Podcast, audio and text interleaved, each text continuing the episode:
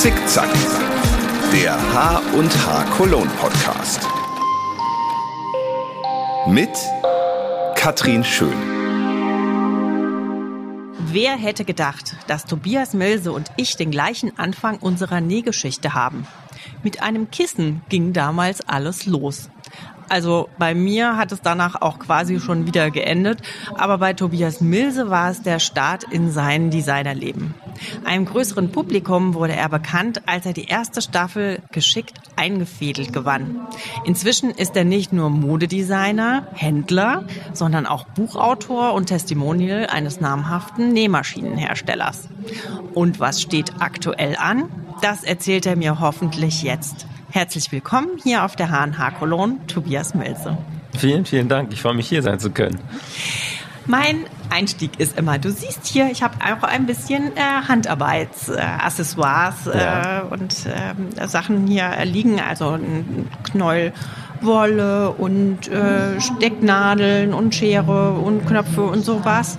Ich habe eine Ahnung, was dich besonders anspricht, aber sag mal, was ähm, fällt dir als erstes ins Auge und wo sagst du, ach, das ist meins? Also was mir so sofort ins Auge gesprungen sind, sind die Stecknadeln mit den Köpfen, weil die verkaufe ich auch in meinem eigenen Laden und die haben einfach so tolle Farben.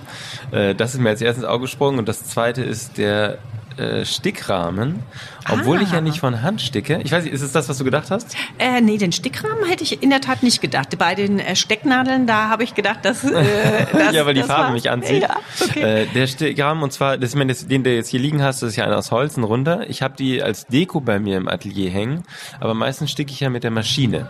Ja. Und zwar nicht nur Projekte, die ich jetzt mache für Hobbynäher, sondern auch entweder für Firmen. Ich habe zum Beispiel für das äh, Four Seasons in Genf, die haben einen Videoclip gedreht mit einem auf einem Boot, richtig schick, und brauchten dafür ihr Logo relativ schnell auf Bademänteln und auf Handtüchern. Und da habe ich ein Logo digitalisiert oder deren Logo, dieser dieser Baum von den ja. Four Seasons, und habe das draufgeschickt und nachher haben die das Video gedreht. Ich habe das auch gepostet bei mir und das sah einfach irre aus, seine eigenen Stickereien in einem einem Promo-Video von einer weltweit bekannten Kette zu sehen. Ach Wahnsinn.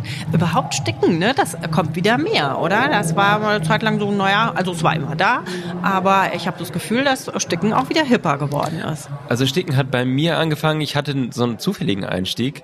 Nachdem ich die Sendung gewonnen habe, haben mich viele Firmen kontaktiert und um Kooperationen zu machen oder Projekte und ähm, wie du eben schon erwähnt hast, habe ich dann sofort angefangen. Das war mit äh, Pfaff und das war die Idee von Pfaff, äh, dass ich vielleicht mit einer Stickmaschine anfange.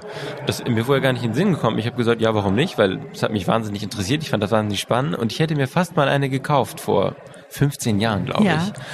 Und danach war es wirklich Liebe auf den ersten Stich. Also ich habe so viel gestickt dann. Ich habe nicht nur meine eigenen Sachen bestickt, ich habe Produkte bestickt, ich habe Geschenke bestickt, weil das Schöne am Maschinensticken ist, ähm, es kommt nicht auf die Maschine an. Ich habe natürlich super Material jetzt in meinem Laden. Aber man kann ganz einfache Projekte mit einer Stickerei sofort veredeln und muss nur einmal auf den Knopf drücken. Man muss sich vorher einspannen, den Stoff und äh, mit Fließ verstärken, aber danach wirklich ein Knopfdruck, die Maschine macht alles selber. Also man, man muss kein äh, IT-Genie sein, um das zu programmieren, was man dann hinten äh, haben also, will. Also die Maschinen, die ich habe, die sind wahnsinnig intuitiv und ich habe zum Beispiel auch nie einen Kurs gemacht oder irgendwie Einleitung. Ich habe mal ein Video vielleicht mal geguckt, aber das ging wirklich von allein. Ich habe natürlich so ein paar Fehler gemacht am Anfang, wie zum Beispiel, äh, ich habe das äh, Stickgarn oben und unten eingefädelt, obwohl man unten eigentlich immer ein Bobbingarn, also ein Schwulengarn verwendet. Äh, das wusste ich aber nicht. Also das waren so meine ersten Stickfehler. Und äh, aber ansonsten ist das wirklich gar nicht so schwierig gewesen. Und danach ist es wirklich so, so einer Sucht geworden. Das Schnittmuster. Um jetzt nochmal an den Anfang zu gehen, so um mal alle Klischees zu erfüllen, äh, wie, wie bist du zum, zum Nähen und zum Handarbeiten gekommen? Also andere Jungs haben mit Autos gespielt und du, dich hat die Nähmaschine mehr interessiert oder wie kam es dazu? Also ich habe mit beidem gespielt.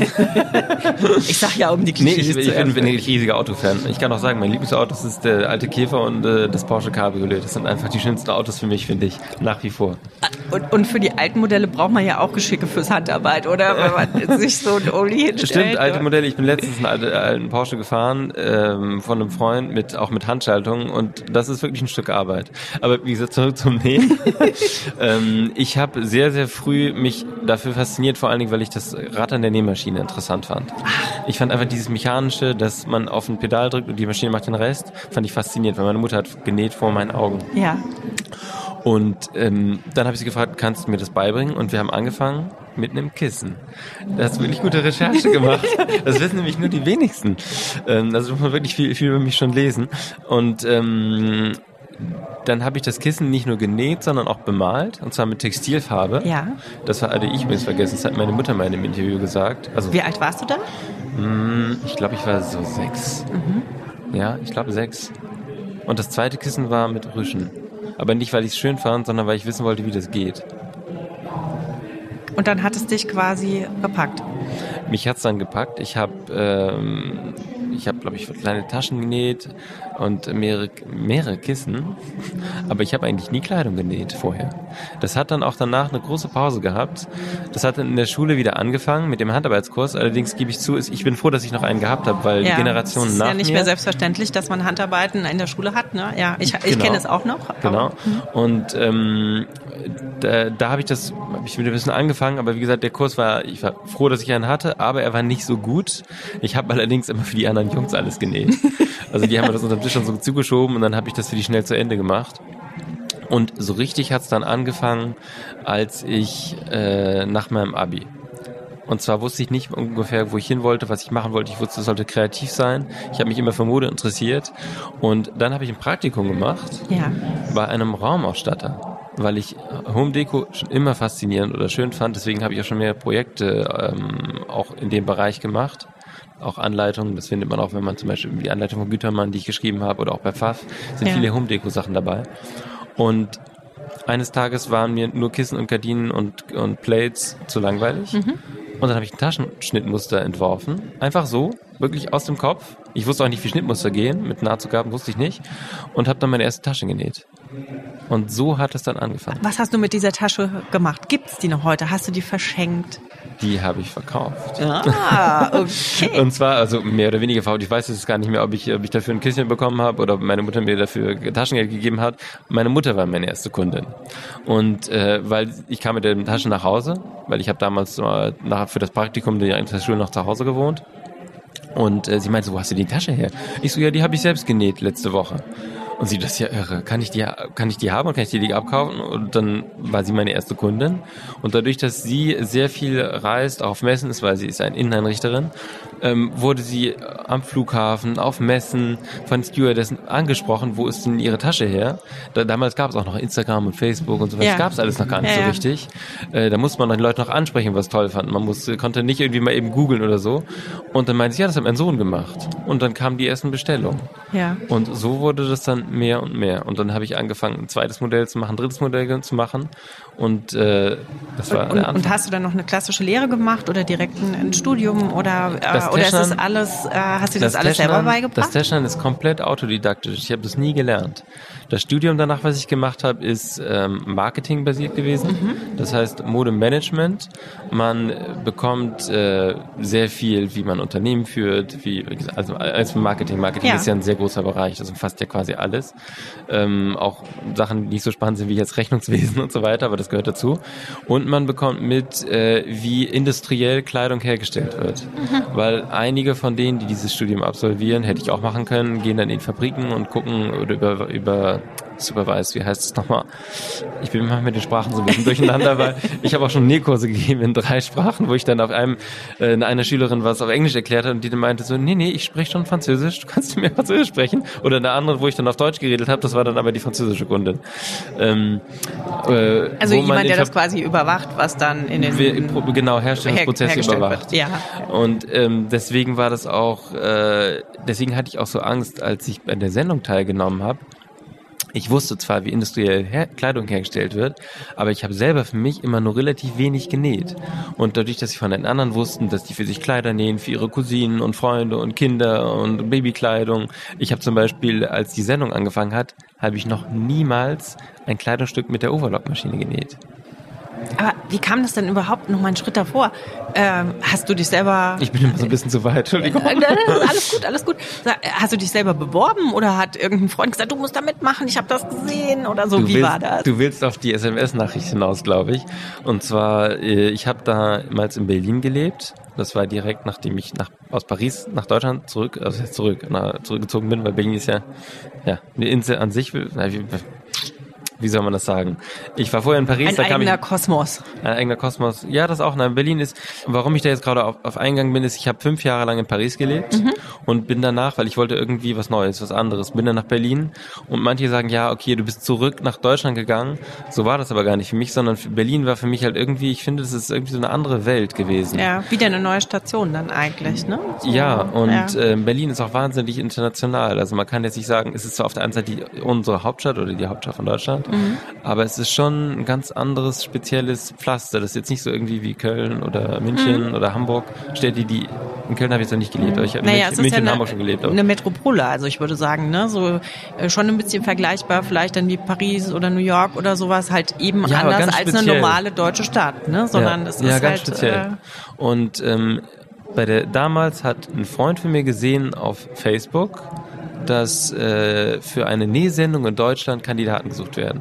Und es gab damals das englische Original nur eine Staffel. Und ähm, er hat dann mein, äh, ich hatte meine Handtaschen, habe ich damals ja weiter noch gemacht, äh, hat meine Handtaschen-Website äh, an die geschickt und hat mir gleichzeitig eine SMS geschickt. Du übrigens, ich habe eine Produktionsfirma deine Daten gegeben für die Suchen für eine Nähsendung jemanden. Und ich ich gerade Matli, ich so, okay, ja. Eine halbe Stunde später habe ich einen Anruf von der Produktion bekommen, ob ich nicht zum Casting kommen möchte. So war das. Und, und wann zum Casting? Also wie schnell ging es dann? Wahnsinnig schnell, weil die waren schon sehr, sehr weit.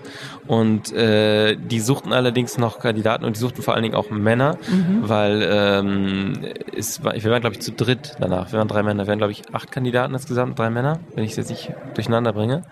Und ähm, damit halt die Sendung ein bisschen, ich will nicht sagen bunter wird, damit sie halt sehr vielfältig wird, wollten sie halt mehr Männer noch haben. Und ich war halt der letzte Mann, den sie gecastet haben. Warum ist das immer noch so ein, oder vielleicht täusche ich mich auch, vielleicht ist, ist das ein Männer-Frauen-Thema irgendwie auch noch mit Nähen und so? Es ist ja hier auf der HNH sind ja auch viele, viele Frauen unterwegs, ne? Irgendwie in der Branche schon so, äh, wo, äh, ja, vielleicht nochmal so, auch nochmal einen Schritt zurück, irgendwie, ähm, haben die Jungs immer oder die Männer noch nicht so eine Berührung mit dem Nähen oder ist, ist es doch noch so klischeebehaftet, dass das eher ein Frauenthema ist? Oder? Es scheint bei manchen ein Thema zu sein, weil ich gelegentlich bei Instagram, dadurch, dass ich ja ein Buch über Männermode geschrieben habe, mit Männerschnitten, übrigens auch Unisex-Schnitten, ähm, habe ich äh, manchmal bekomme ich Posts mit, wo dann steht, ah ja, ich bin nähender Mann, ist selten, aber daher kenne ich diese ich will nicht sagen kontrovers, aber da kenne ich nicht dieses Thema oder dass Leute das immer gleichzeitig erwähnen.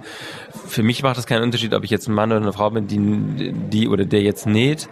Äh, ich, ich denke mal, das liegt daran gesellschaftlich, dass ähm, klassisch, ich weiß das ist ein schwieriger Ausdruck, weil mhm. wir leben ja jetzt wirklich in einem Zeitalter, wo man mit diesen Gender-Bezeichnungen aufhört oder wo einfach nicht nur aufhört, sondern es ist einfach ein anderes Zeitalter. Wir sind einfach in einer anderen Epoche, wo auch äh, ja die Geschlechter immer mehr ineinander verfließen oder weniger wichtig sind. Es liegt halt daran, dass klassisch waren bei Männern irgendwie immer Holz zu bearbeiten, also Werken und bei Frauen waren irgendwie immer eher so, dass die sticken und äh, Sachen, die deren Hände nicht so kaputt machen. Mhm. Weil das auch daran lag, Frauen sollten immer schöne Hände haben und Männer sollten immer so ein bisschen holzige Hände haben. So. Wobei ich war in beiden sehr gut. Ich war in äh, Werken in der Schule sehr, sehr gut. Allerdings ich hatte immer Angst, mir den Finger abzuschneiden. Deswegen bin ich wahrscheinlich eher im Nähen gelandet, weil sich da einen Finger abzuschneiden, man kann draufnähen, aber toi, toi, toi, ist mir nie passiert. Ähm, ja, man kann sich auch selber festnähen, ne? Das habe ich auch schon gesehen. Also ich habe das gehört, dass, äh, in der Schule, wo ich war, das war auch eine Schule, die auch Designer ausgebildet hat. Und da habe ich gehört, dass in einem äh, Nähkurs von den Designern eine, eine Schülerin hat sich die Hand festgenäht unter der Industriemaschine und oh, ist ohnmächtig geworden. Ich habe jetzt ehrlich gesagt an den Ärmel gedacht, aber die... So. nee, wirklich tatsächlich. Die, die, die hat sich selber festgenäht oh, und dann mussten die Feuerwehr sie da rausholen. Gott sei Dank habe ich das nicht gesehen. Aber es lag dann zwar in der Klasse von den Designern, nicht von den Managern. Ähm, ja, das kann auch passieren. Ja. Genau, also und dann hast du, auf die Show zurückzukommen, hast du mitgemacht, hast gewonnen. Und dann? Und dann, ich war wirklich auf Wolke 7 für einige Wochen. Also das war wirklich ein wahnsinniges Gefühl. Das war nämlich nicht nur ein Gefühl, weil ich gewonnen hatte, sondern weil es war mir, dass ich Freundschaften geschlossen habe in der Sendung, weil die Personen, die da waren, nicht nur auch die anderen Kandidaten, sondern auch die Leute, die man nicht sieht im Fernsehen. Weil man sieht zwar uns, die Jury und uns Kandidaten, aber man sieht nicht, ich glaube, es waren 50 Leute da am Set. Man sieht ja nur die Sendung. Wie lange hat die Produktion gedauert? Wie lange da ist, da ist man ja schon quasi jeden Tag glaub, auch lang zusammen. Ne? Ich glaube, ja. wir haben fünf Wochen produziert oder vier, ich weiß es jetzt gar nicht mehr, aber es waren ein paar Wochen. Aber wirklich, äh, wir hatten immer einen Tag Pause und zwei Tage drehen. Äh, und das war wahnsinnig intensiv. Du bist dann wirklich in so einem, in so einem Kokon. Also die Außenwelt existiert fast gar nicht mehr. Wir haben alle im Hotel geschlafen, im gleichen, und haben auch zusammen gefrühstückt. Und du bist wirklich abgeschnitten dann. Also nicht, dass du es, nicht, dass du das sein musst, aber das war wirklich, wir waren wirklich damals so ein bisschen abgeschnitten. Und ähm, du bist dann in so einer positiven Welt, weil du kommst an das Set und alles ist schön und überall hat Garne und Stoffe, alles, was du dir vorstellen kannst, die besten Maschinen. Und jeder hatte seine eigene Station. Also es war wirklich wie ein Traum. Und dieses Gefühl war so intensiv, dass es nach dem Gewinn noch einige Wochen lang war ich noch auf so einer Wolke. Also das war wirklich unglaublich. Vor allen Dingen auch, äh, wir durften ja nichts erzählen, wir durften ja nichts sagen. Und das ist noch so umso besonders. Du fühlst dich wie in so einem ich will nicht sagen Club, weil Club klingt so elitär, ähm, wird sich wie in so einer ganz besonderen Gemeinschaft. Oh Gott, mir wird das so schwer fallen, auch wenn man ja weiß, wie es ausgegangen ist. Ich habe dann auch gelesen in dem Interview, du hast mit Freunden dann die letzte Sendung zusammengeguckt. Ich habe selbst den engsten Leuten nicht gesagt, dass ich gewonnen oh habe. Oh Gott. Äh, ich würde sterben, glaube ich. Also äh, toll, dass du es. Und, und wie war das dann? Da ist dann die Euphorie im Wohnzimmer ausgebrochen, als ihr das zusammen geschaut ja, alle, habt. Alle hochgesprungen. ich habe sogar, das habe ich eben ähm, äh, auf einem Stand jemandem erzählt, hier auf der H&H. Äh, wir haben eine Flasche Champagner geköpft, als, als ich dann gewonnen hatte. Die habe ich auch noch. Ich habe nämlich daraus, nee, ein Freund von mir daraus hat eine Lampe gemacht. Ach, ach toll. Äh, ja, also ich habe auch noch eine Erinnerung und alle haben da unterschrieben, die bei der, bei der dabei waren. Das war nämlich in München. Und übrigens auch noch ein ganz lustiges Event, ein ganz lustiges äh, Anekdote.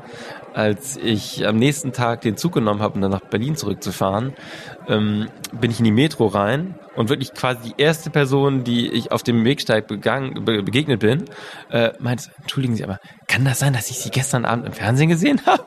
Und ich so, äh, und sie so, ja, herzlichen Glückwunsch, das freut mich total. Ich habe das die Darf ganze Zeit ein Foto machen? Nein. Also, nee, ein Foto wollte sie nicht, aber sie meinte nur, das war so irre, dass ich sie treffe jetzt hier auf dem, auf dem Bahnsteig. Also das war echt schon witzig. Ja.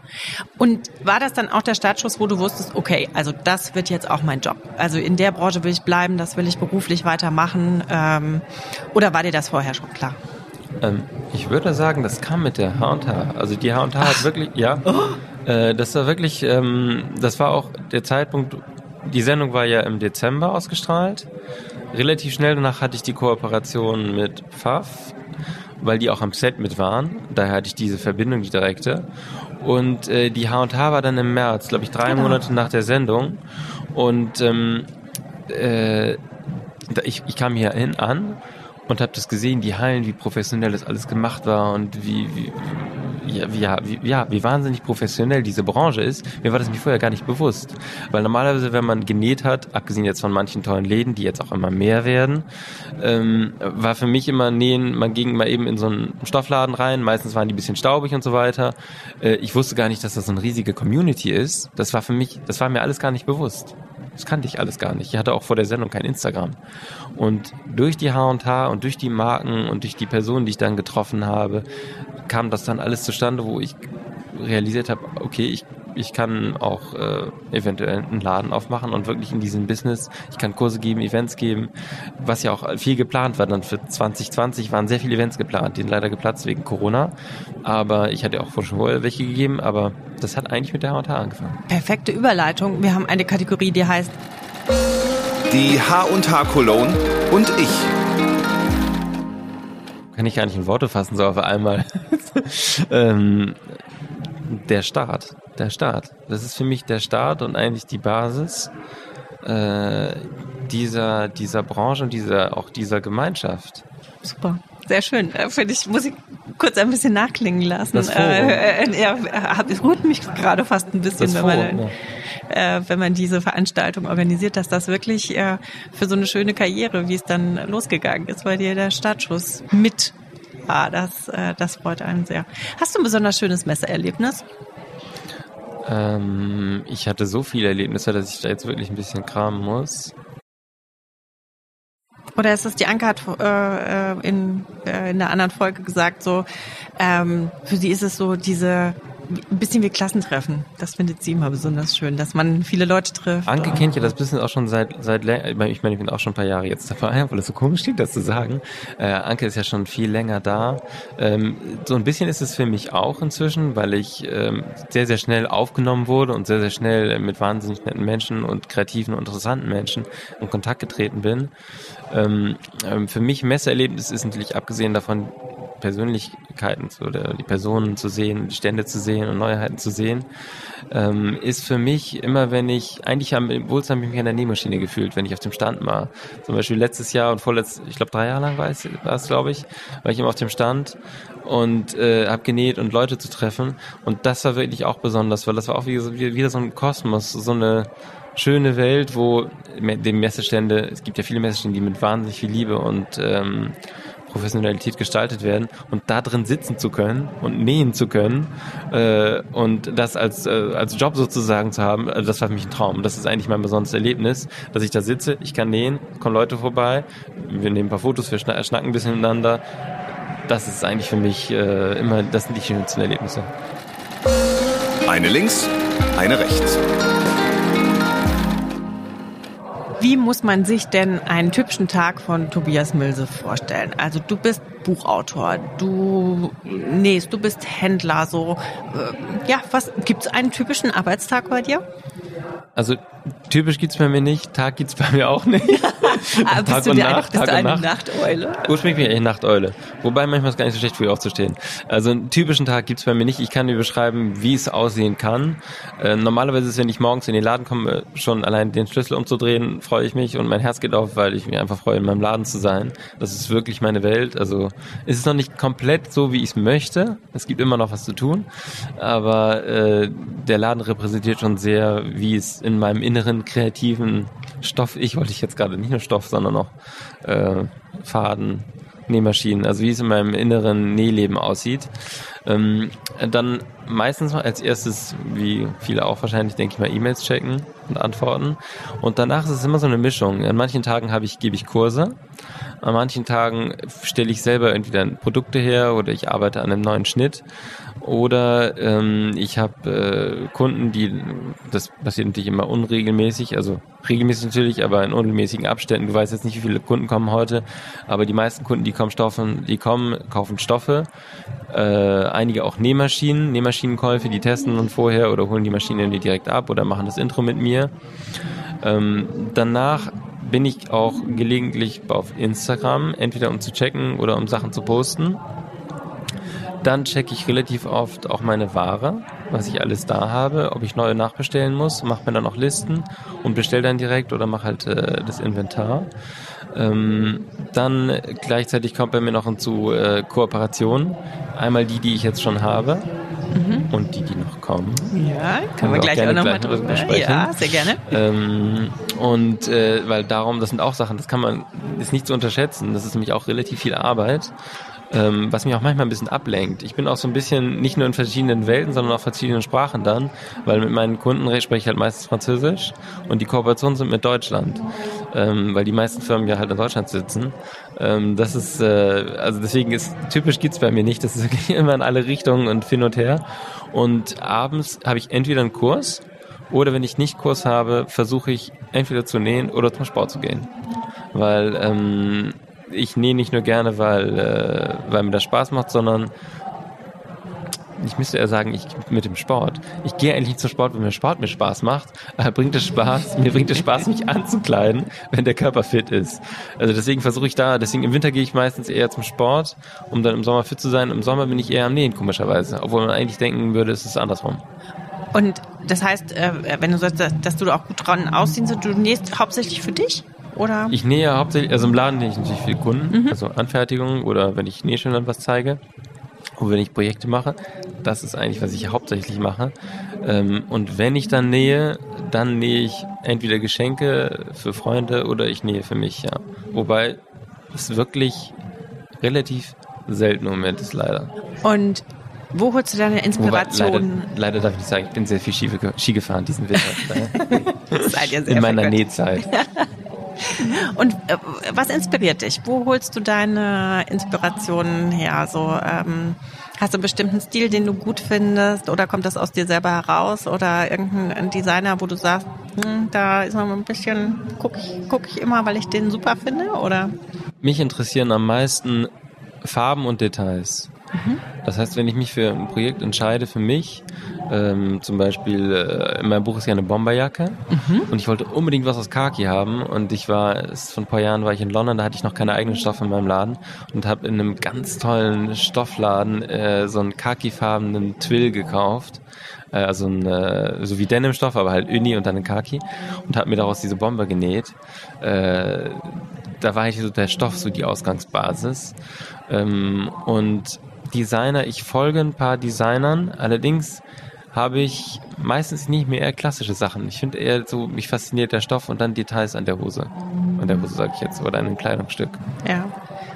Also nicht unbedingt sozusagen diese, also Ah, äh, so, Doch, so, manchmal sehe ich im, im, im, im Laden, das sage ich auch immer den Kunden, nicht nur in Bezug auf Inspiration, sondern auch auf Verarbeitungstechniken. Ich sehe Sachen im Geschäft, die ich gut finde und mache das dann für mich selber nach, aber in dem Stil und in den Details, die ich gerne mag. genau, das also, es muss deine Handschrift haben natürlich, ne? Irgendwie. Ja, das kommt dann Ja. automatisch irgendwie. Ähm, das inspiriert mich am meisten. Ist jetzt nicht so, dass ich irgendwie zwei, drei bestimmten Designer folge und dann genau deren Sachen mache, sondern ist, ich mache Shopping sozusagen mit den Augen und nähe es mir dann selber. Ein Projekt, ein Projekt. Ja, wir sind auf der HNH Cologne. Hier geht's um Neuheiten, um neue Projekte, um neue Dinge, die anstehen. Ähm, ich glaube, äh, wir sind auch sehr gespannt zu hören, was bei dir Neues auf der Agenda ist. Was kommt als nächstes? Kannst du uns schon ein bisschen Einblick geben? Und zwar, ich habe eine neue Kooperation, da bin ich schon wahnsinnig gespannt. Es ist nämlich auch eine äh, High-End-Firma, aber ich arbeite ja sehr gut, sehr gerne mit exklusiven und High-End-Produkten. Und zwar habe ich eine Kooperation, die jetzt anläuft mit Cricket. Und zwar werde ich jetzt unter die Plotter gehen. Aha, wieder was Neues. Das hat mich immer fasziniert. Ähm, und äh, die sind nämlich an mich herangetreten, schon vor einiger Zeit, aber damals äh, hatte ich dann noch andere Sachen zu tun, weil ich, wie gesagt, mit dem Laden wahnsinnig beschäftigt bin. Und jetzt haben wir gesagt, so jetzt passt es, jetzt starten wir. Vor allen Dingen habe ich auch schon mehrere Produktideen im Kopf gehabt. Was heißt Produktideen? Inspirationsideen. Ähm, das werdet ihr oder die, die mir dann äh, folgen, äh, die werden das dann auch sehen, äh, die ich unbedingt realisieren wollte und deswegen bin ich wahnsinnig, äh, freue ich mich wahnsinnig auf diese Kooperation, weil das echt so ein spannendes Thema und so ein spannendes Feld ist und es ist zwar ein Plotter, also eine Schneidemaschine, aber man kann das wahnsinnig gut mit dem Nähen verbinden. Okay. Also ja, da, da, da bin ich jetzt, ich, ich bin, mein Hauptjob ist ja Messe machen, deshalb und das Handarbeiten, sage ich mal, ähm, äh, bin ich ja immer noch so, habe so gepflegtes Laienwissen. Erklär mal so ein bisschen, äh, was da die Technik, worauf kommt es da an und was fasziniert dich da an dem Thema? Also ich kann nur aus, äh, auch als Laie sprechen, aber ich habe mich schon ein bisschen informiert, weil ich habe die Sachen noch nicht. Das kommt in den nächsten äh, Tagen an. Ähm, und zwar, eine Plotter ist ja eine Schneidemaschine, das heißt, es ist wie ein Drucker. Aber anstatt dessen, dass der Drucker auf das Papier oder den Stoff oder die Folie, meistens sind es Folien. Folie heißt eine Glanzfolie, die auf einer Seite klebt oder die man aufbügeln kann, ausschneidet, anstatt dass er aufzeichnet. Okay. Man kann übrigens auch aufzeichnen. Das ist, wie gesagt, ich fange einfach mit dem einfachsten an. Also Ja. man legt was ein, sagen wir mal eine Folie, und die Maschine zieht es ein, wie ein Drucker der Papier einzieht. Danach schneidet sie mit einem kleinen Fässer, Messer auf der Oberfläche ein Motiv aus. Das kann ein Herz sein, das kann ein Spruch sein. Und der Witz ist, das kann wahnsinnig detailliert sein. Danach zieht sie das wieder raus. Dann nimmt man das. Dann nimmt man mit einem Werkzeug, das sieht zumindest aus wie ein Chirurgenwerkzeug, äh, nimmt man die Bereiche ab, die man nicht möchte. Ja. Danach tut man eine Transferfolie, die ist durchsichtig, darauf legen, die zieht man ab und dann hat man das Motiv, was man möchte. Das kann zum Beispiel, keine Ahnung, äh, beste Mutter der Welt oder die eigene Marke oder ein Logo, kann das sein. Das ist dann spiegelverkehrt auf dieser durchsichtigen Folie und das legt man dann zum Beispiel auf ein T-Shirt, Ja. bügelt das fest und dann hat man das fertige T-Shirt. Und geht's dann auch, äh, weil du das T-Shirt eher Richtung Mode oder auch Home Deco, wenn du da auch so oder oder weißt du noch gar nicht, äh, wo das überall hinführen kann? Sozusagen? Die Projekte darf ich noch nicht verraten, Okay. aber man kann, es ist wahnsinnig. Ich bekomme, das kann ich schon sagen, ich bekomme ein Top of the Line Modell äh, und zwar man kann damit nicht nur Papier schneiden, man kann damit auch Holz schneiden, Aha. man kann damit auch Stoffe schneiden. Das heißt, man kann komplett für Accessoires vor allen Dingen Projekte am Computer erstellen und dann zuschneiden lassen von der Maschine. Super präzise, also eigentlich so präzise kann man selber gar nicht arbeiten, selbst mit einem Rollschneider, äh, obwohl ich ich bin äh, Teamschere. ähm, und äh, danach nehmen wir das zusammen und hat sein Projekt. Und man kann damit Schaufenster bekleben, man kann Wände bekleben, man kann damit äh, Becher bekleben, man kann, wie gesagt, T-Shirts bekleben, man kann Jacken bekleben, man kann Applikationen herstellen, man kann auch Sachen, zum Beispiel Fensterscheiben auch temporär nur bekleben mit einer Folie, die wieder ablösbar ist, relativ schnell. Äh, man kann Karten beschneiden, das heißt äh, Wunschkarten oder Geburtstagskarten da kann die Maschine nicht nur Motive ausschneiden, sondern auch den Namen von der Person. Und man kann dann dahinter einen anderen, entweder einen Stoff oder eine andere Pappe kleben, sodass äh, das Motiv dann durchscheint. Also es ist wirklich, wenn man wenn man einen Plotter hat und wie ich eine Näh- und Stickmaschine und die Software dazu, dann gibt es eigentlich nichts mehr, was ich nicht industriell, industriell nicht herstellen könnte. Jetzt habe ich viel nicht gesagt, aber im Prinzip will ich nur sagen, es gibt eigentlich, ich kann alles, Alles. machen. Alles, man kann alles machen. Und das ist wirklich äh, die komplette Freiheit. Das ist einfach unglaublich. Das heißt, dann wirst du viel ausprobieren, was man auch im Laden sehen kann, was man bestellen kann, oder geht's dann auch noch mehr so mit Kursen und Anleitungen und oh, vielleicht? Na, denn das ist eine gute Idee. Da habe ich noch gar da ich noch gar nicht gedacht. Ja, Ähm, du weißt doch, die HNH ist der Start für viele Sachen, haben wir ja heute schon gehört. Ne? Gen genau das. Ich werde viel Privates nutzen, aber auch Produkte damit machen. Ursprünglich eigentlich Produkte, aber auch privat. Also ich habe so Lust, das kann man gar nicht sagen. Das ist eigentlich so ähnlich wie die Lust, die ich damals auf Sticken hatte. Also ich finde, das hört man dir sehr an, dass du da Lust drauf hast. Und so soll es ja auch sein mit neuen Projekten. Der Elefant muss durchs Nadelöhr. Ja, du hast ja gesagt, du hast auch einen eigenen Laden, auch noch nicht so lange, beziehungsweise es war ja dann auch, äh, ja, Co Corona ist uns ja allen in unseren Geschäften dazwischen äh, gegrätscht. Also du bist ja jetzt auch seit ein paar Jahren Händler. Ähm, ja, wo siehst du so gerade in der, uns hören ja hoffentlich auch viele Händler zu, äh, so Herausforderungen in nächster Zeit? Also worauf muss sich die Branche einstellen? Wo denkst du, wo geht's so hin?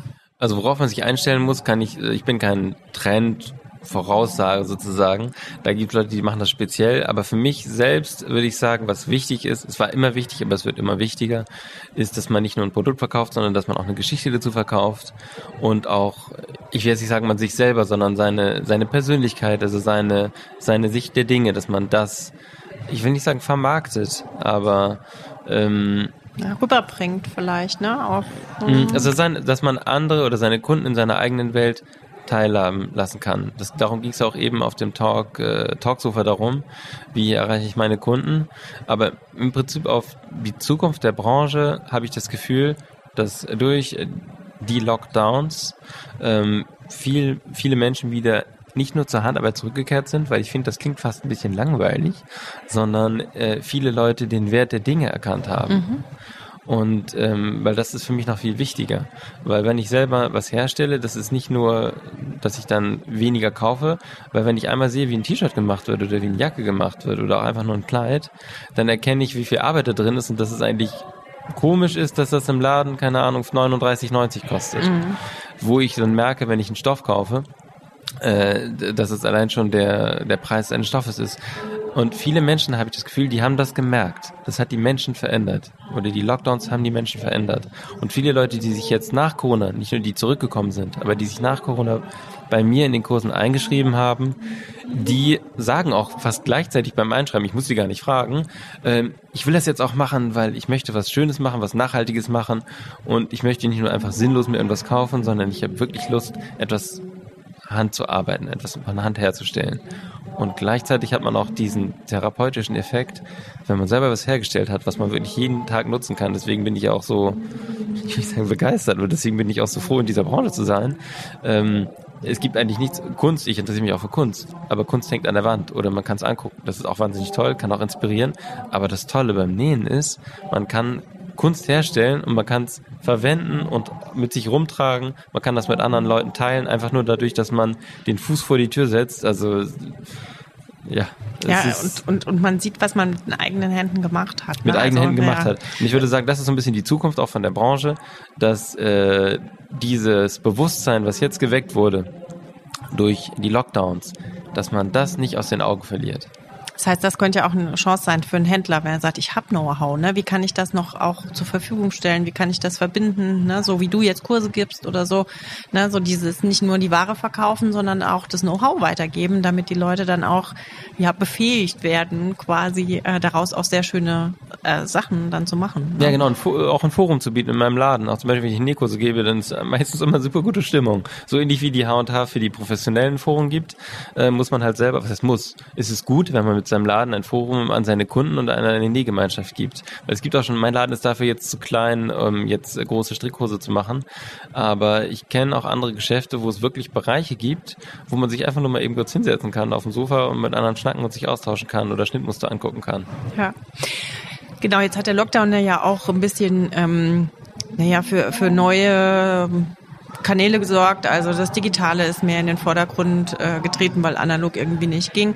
Wir haben ja auch versucht, eine digitale Messe letztes Jahr auch zu machen, äh, haben auch festgestellt, was digital geht und was vielleicht digital noch nicht geht. Äh, wie würdest du das sagen beim Handarbeiten? Was hat der Lockdown oder Corona uns nach vorne gebracht, wo man sollte man neue Technik nutzen und wo du sagst, ah, das ist einfach schwierig im Digitalen. Man sollte auf jeden Fall digitale Technik nutzen, nur nicht zu viel auf einmal. Ähm, äh, es geht auch es gibt mehrere Kanäle, die man nutzen kann. Das erste ist natürlich, was am ersten einfällt, sind die, äh, ist es Social, Social Media also Instagram, Facebook etc. Da gibt es auch verschiedene Plattformen. Da gab es auch auf der H&H, ich weiß nicht, wie das dieses Mal ist, aber da gibt es auch Kurse zum Beispiel über Pinterest. Mhm. Pinterest ist zum Beispiel auch ein relativ wichtiger Bereich. Das ist mir, um Produkte zu verkaufen, von daher ist es von Händlerseite interessant. Das war mir gar nicht so bewusst am Anfang, aber ich dachte immer, das ist einfach nur so zum Gucken, aber viele kaufen auch auf Pinterest.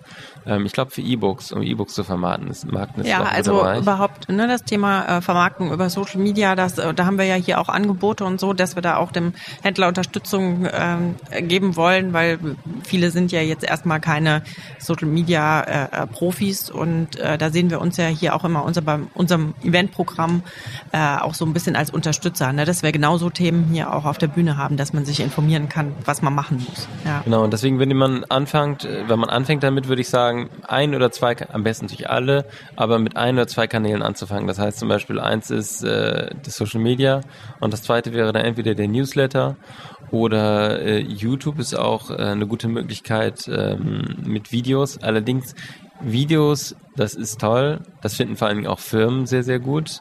Ähm, es ist aber wahnsinnig viel Arbeit. Mhm. Äh, wobei ich als einzigen Tipp geben kann, äh, oder als wichtigen Tipp, nicht einzigen, aber als wichtigen Tipp geben kann, ganz einfach anfangen. Also nicht irgendwie. Nicht tausend Kameras und. Äh, nicht mit tausend Kameras und mit einem ganz aufwendigen Projekt, sondern ich würde wirklich einfach mit einer Kissenhülle oder einer, Ma einer, Maske, hoffentlich ist das Thema jetzt vorbei. Bei uns in der Schweiz ist es ja vorbei. Äh, außer in dem öffentlichen Verkehr natürlich noch. Aber ähm, mit einem einfachen Projekt anfangen und wirklich ganz simpel und äh, ein Video zum Beispiel immer so herstellen, wie man es selber gerne sehen würde. Das heißt, man muss nicht unbedingt irgendwie, muss nicht alles perfekt sein, aber man sollte die Arbeitsschritte gut sehen können und die Hände gut sehen können, wenn man etwas tut.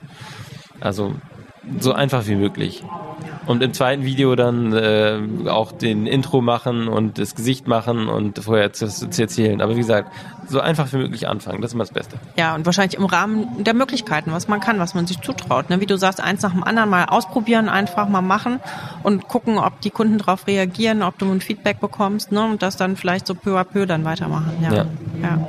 Und was geht gar nicht im Digitalen? Ne? Was war deine Erfahrung jetzt? Oder was ist schwierig? Gar nicht? Mm, Im Prinzip geht gar nicht, gibt's eigentlich nicht. Also es äh, gehen tut alles, was nur äh, eine Schwierigkeit ist oder was gef gefährlich will ich auch nicht sagen, aber ist, dass man zu viel macht und dass man sich erschöpft. Mhm. Ich habe das, ähm, ich habe das selber auch schon gehabt, dass ich äh, monatelang war es jetzt nicht der Fall, aber dass ich wochenlang gar nichts gepostet habe, weil ich habe so viel, äh, eine Zeit lang so viel gemacht und so viel immer Stories und jedes Detail und so weiter und irgendwie ist man dann leer danach äh, oder obwohl es manchmal auch oder oft einen sehr guten Austausch gibt, ist es dann trotzdem ja, manchmal ist es einfach zu viel. Ich habe auch schon manchen Instagramern erlebt, einer hat mir das direkt geschrieben, die war irgendwie auf einmal weniger präsent, ist mir erst gar nicht aufgefallen, aber dann hatte ich irgendwie unter einem Post irgendwie ein Like gesetzt oder was geschrieben und sie hat dann mir gesagt, ja, ich bin gerade aus meiner Instagram-Pause raus, aber ich schreibe dir jetzt trotzdem, weil äh, das hat mich jetzt so berührt, was du gesagt hast, was du gezeigt hast, das hat mich so interessiert. Aber es gibt auch manche Leute, die, die haben noch so einen Instagram-Burnout. Mhm. Ähm, da sollte man aufpassen, dass man nicht zu viel macht und dass man trotzdem einen gewissen Abstand behält. Deswegen ist es halt auch so wichtig, sich gelegentlich mal in echt zu sehen und auch seine Kunden in seinem eigenen Laden äh, zu fragen, äh, was sie interessiert und was sie möchten. Also wie gesagt, da muss man aufpassen, nicht zu viel zu machen. Mein roter Faden. Ja, wir sind schon am Ende hier von unserem Gespräch und zum Schluss frage ich immer nach einem roten Faden. Gibt es ein Lebensmotto, irgendeine Grundidee, was dich äh, inspiriert, was dich durch dein Leben trägt? Immer die Lust auf mehr und auf Neues. ähm, der rote Faden, der ist eher ich habe vor kurzem einen Film gesehen und der hieß äh, Der unsichtbare Faden. Und bei mir ist es eigentlich fast eher so ein unsichtbarer Faden, der alles zusammenhält. Ähm, das geht nicht nur ums Nähen und um Techniken, sondern auch um menschliche Beziehungen und um Zusammenhänge. Und für mich ist es eher ein unsichtbarer Faden, der, der so mein Leben begleitet. Ähm, und äh, der so die Sachen automatisch verbindet. Sehr schön. Tobias, herzlichen Dank, dass du dir die Zeit genommen hast. Vielen Dank, sehr, sehr gerne. Und hier heute mein Gast warst. Dankeschön. Danke.